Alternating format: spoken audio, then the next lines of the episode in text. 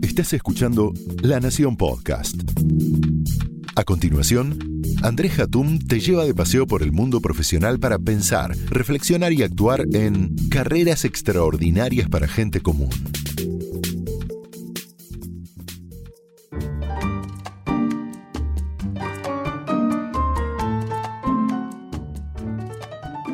Hola, soy Andrés Hatum. Bienvenidos nuevamente a esta serie de podcasts sobre carreras extraordinarias para gente común. Hoy nos vamos a meter en momentos críticos de la carrera laboral que están relacionados con la oferta de nuevos trabajos, el currículum, las entrevistas y la búsqueda laboral, bien específico. Ahora, si te ofrecen un nuevo trabajo, ¿te vas o negocias? Definitivamente pocas cosas pueden satisfacer más a un profesional corporativo que el hecho de que un selector lo llame para comenzar un proceso de búsqueda laboral.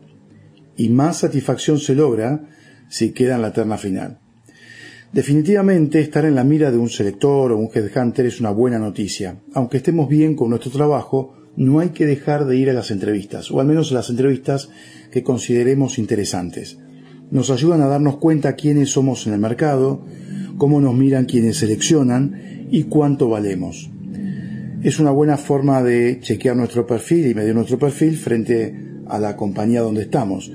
Y si realmente el mercado no nos valora tanto, ni vayamos a pedir aumento de, de sueldo. A veces empezamos un proceso de búsqueda por invitación de un selector o empresa y lo que era meramente curiosidad se va convirtiendo en verdadero interés. Ante esta situación, ¿qué deberíamos hacer?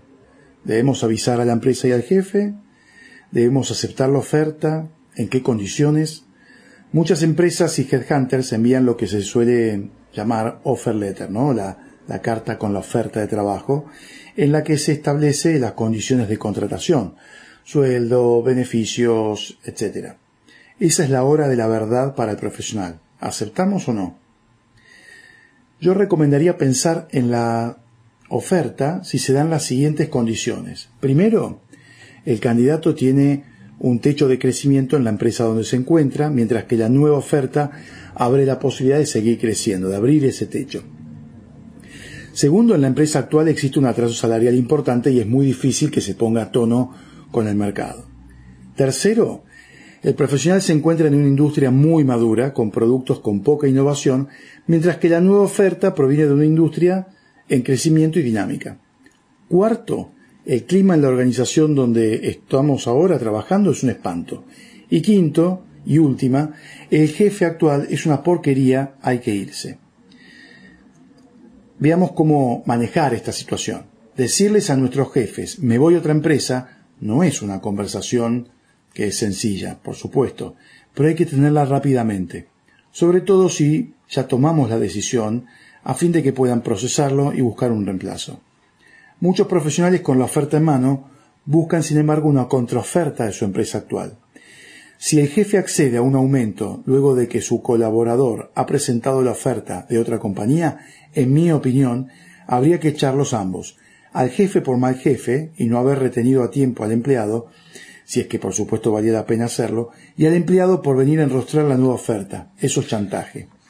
Por otra parte, si recibimos una oferta y estamos convencidos de que es una buena oferta para nuestra carrera, hay que irse, no negociar internamente una mejor. Si en cambio negociamos quedarnos, hay que estar atentos, porque podría ser un beneficio de muy corto plazo. Según los expertos, la estadística indica que el 70% de los casos de contraoferta presentada y aceptada eh, se sale a buscar un nuevo empleo dentro de un plazo máximo de 12 meses. Es decir, aquel que recibe, eh, que, hace una contraoferta o que recibe la contraoferta de la compañía, eh, mejor dicho, solamente dura un año en la compañía. ¿Y esto por qué? Porque los problemas de base general no se resuelven y se dan cuenta que, al haberse quedado, no era más que un parche a un problema de raíz. Ahora, veamos esta situación. Vos te fuiste a otro lugar a seguir avanzando en tu carrera. En tu anterior empresa se quedó tu jefe o tu ex jefa, pensando todavía por qué se perdió un talento como vos. No te preocupes. Pronto se van a dar cuenta de lo inútil que es o que era y con suerte lo van a despedir. Ahora, si querés volver al mercado laboral, hay que asegurarse de que el currículum esté alineado con la búsqueda y que la entrevista sea adecuada para no pasar papelones. Vamos a analizar ambos temas.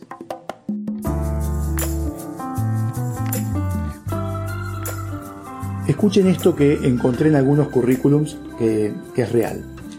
Genero los mejores negocios, sé actuar con los mejores talentos y hago vibrar la mejor experiencia de ventas. Otro.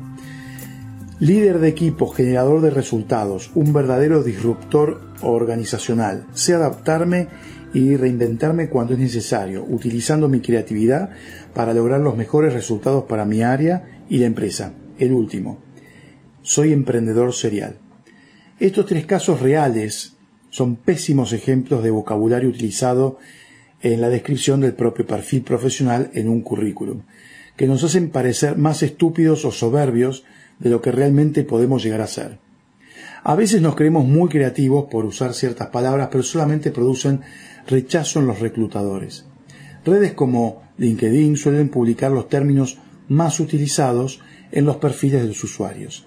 La propia red incluye líder, creativo, experto, estratégico, exitoso, motivado, apasionado, entre otros esperpentos lingüísticos. Hemos visto en varios perfiles poner apasionado eh, por el management. A nivel profesional, poner que uno está apasionado por el management, los impuestos o la logística podría no ser una buena idea. De hecho, una descripción como esa puede provocar risa o duda por parte del selector. Y no hay que sobrevenderse, hay que lograr mostrarse atractivo tratando de ser objetivo. Esto se logra intentando generar descripciones más precisas del propio perfil profesional. Poner que uno es líder es absolutamente irrelevante y hasta puede ser contraproducente. Va a ser el otro, el headhunter, el selector, quien defina si uno es líder o no. ¿Qué se debe incorporar en un currículum? La trayectoria profesional con una descripción clara y sucinta de las posiciones que uno ha tenido a lo largo del tiempo. También los logros obtenidos. Esto es muy importante.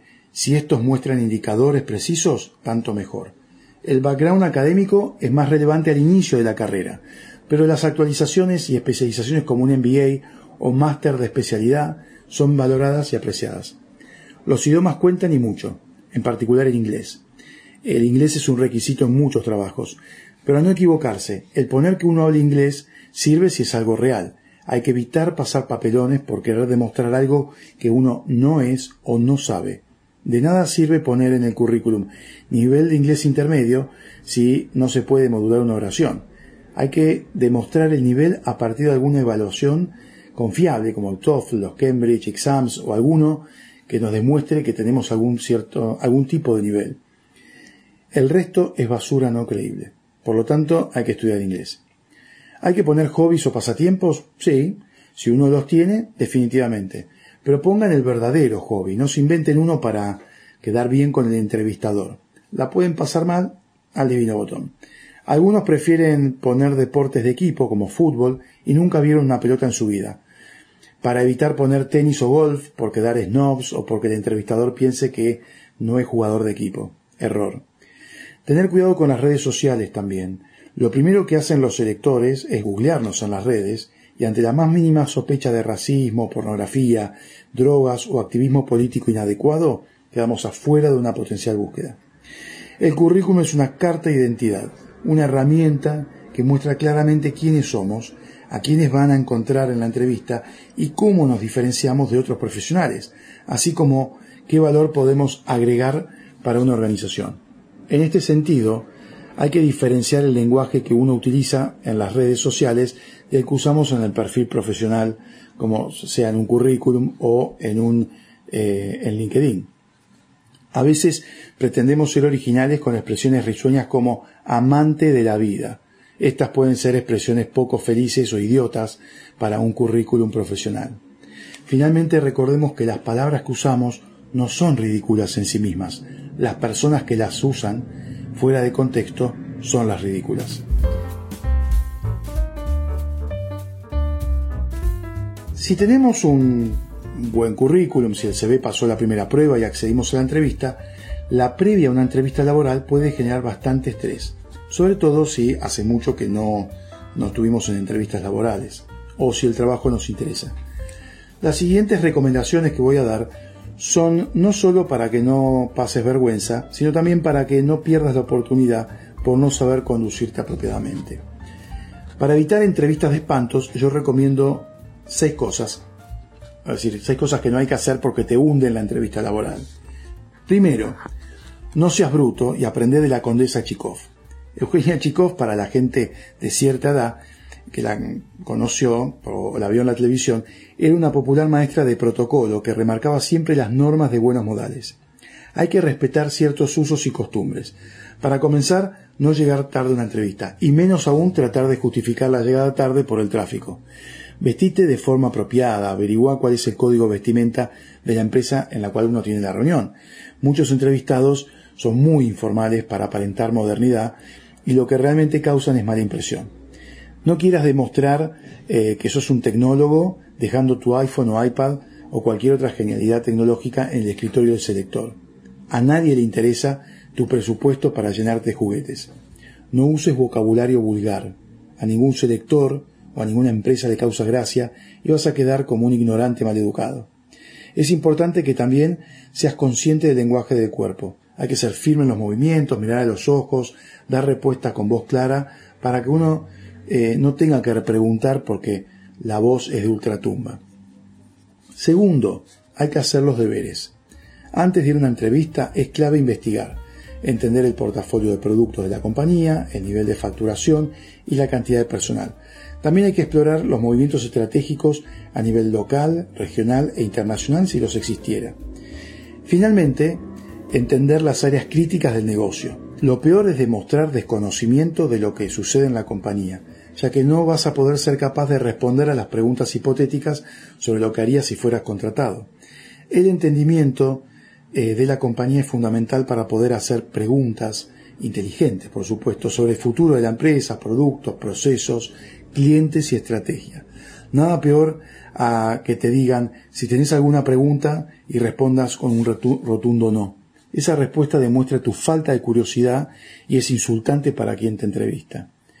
Tercero, evita ser Jack el Destripador. Jamás hables mal de tu actual empleador o de trabajos anteriores. Incluso si tu actual jefe fuera el demonio encarnado, no te tientes a vociferar contra él o ella porque no está bien. Muchas veces, relajados en la entrevista y con una situación de abierta confianza, hacemos catarsis sobre los jefes basura que hemos tenido o, o que tenemos y acerca del jefechotismo imperante en nuestra organización no es el lugar para realizar esos comentarios, ya que causan una muy mala impresión. Al salir de la entrevista, en todo caso, visita al psicoanalista. Ese es el mejor espacio para escupir tus desgracias organizacionales. Cuarto, evita ser Berlín. Berlín, eh, como muchos habrán visto la serie Casa de Papel, es uno de los personajes principales de esa serie. Es un megalómano que se creía muy superior al resto del equipo con quienes iban a atracar la Fábrica Nacional de Moneda y Timbre para robar millones de euros. Intentar dominar la entrevista y no escuchar al interlocutor, interlocutor son eh, actitudes que es preciso evitar. Hay personas que necesitan no solo dominar la situación, también requieren autoadularse, como si hablando también de, de sí mismas garantizan la contratación. A ver, no autoadularse no significa no poner foco en el propio trabajo y sus logros concretos, los que se obtuvieron. Todavía existen malos entrevistadores que preguntan fortalezas y debilidades. Los berlines siempre responden que su debilidad es la ansiedad por tener las cosas hechas y ser eficaces con los resultados. Esa respuesta habla por sí sola de lo estúpida que puede ser la gente cuando responde inadecuadamente por creerse más de lo que realmente es. La quinta recomendación es que hay que tomar una dosis de clonazepam. Supónganse que es su primera entrevista o el trabajo les parece interesante, les gusta, tienen el perfil adecuado, entonces hay que calmar la ansiedad y focalizarse en, en el trabajo, comprender la compañía, demostrar los logros y generar empatía. No hablen de sueldos, vacaciones, beneficios, home office, no aún, no en la primera entrevista. Si bien muchos candidatos saben perfectamente y exactamente lo que buscan y lo que quieren como compensación y beneficios, hay que seguir sin adelantarse. Cuando la generación Y, los llamados millennials, se incorporaron al mercado laboral, los electores se vieron sorprendidos porque los intereses primordiales de esta nueva generación eran los beneficios, el tiempo libre, la flexibilidad y las vacaciones. Evitemos ese foco eh, hasta avanzado el proceso y que la empresa eh, se interese en nuestro perfil. Si luego hay interés, todo es negociable. La última recomendación, no mentir. Definitivamente una forma de cavarse la tumba en el cementerio local es mentir sobre el currículum o estirar la verdad sobre su pasado laboral. Falsear datos, mentir sobre por qué cambiaron de trabajo o sobre logros eh, que no han tenido son factores que, de saberse la realidad, terminan afuera antes de comenzar a trabajar.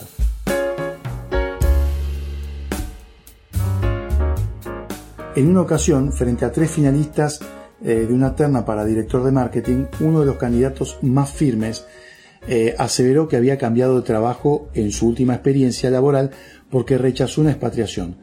Cuando fui a averiguar las verdaderas razones, estaba lejos de lo que el candidato había comentado. Lo echaron por vago y por su pésima performance, me, me comentó una fuente off the record. Allí acabó la historia de ese candidato mentiroso. A ver, Lanzarse al mercado laboral eh, es un momento crítico en la carrera. Y antes de hacerlo es bueno cuestionarse las propias capacidades. Hay preguntas que es necesario plantearse antes de que un headhunter nos desplume en el proceso. ¿Cuál es mi experiencia? ¿Qué habilidades y competencias tengo? ¿En qué logros obtenidos se evidencian esas habilidades? ¿Cuáles de mis habilidades me agrada utilizar? ¿Existen gaps entre mis habilidades o conocimientos que puedan afectar mis posibilidades de alcanzar el trabajo deseado? Son preguntas simples eh, antes de cualquier entrevista, no solamente para asegurarse una preparación mínima, sino para tener claridad de la propia identidad profesional y que el selector lo note también. A esas preguntas hay que agregarles otro tipo de información que se requiere para tomar decisiones acertadas a la hora de buscar trabajo.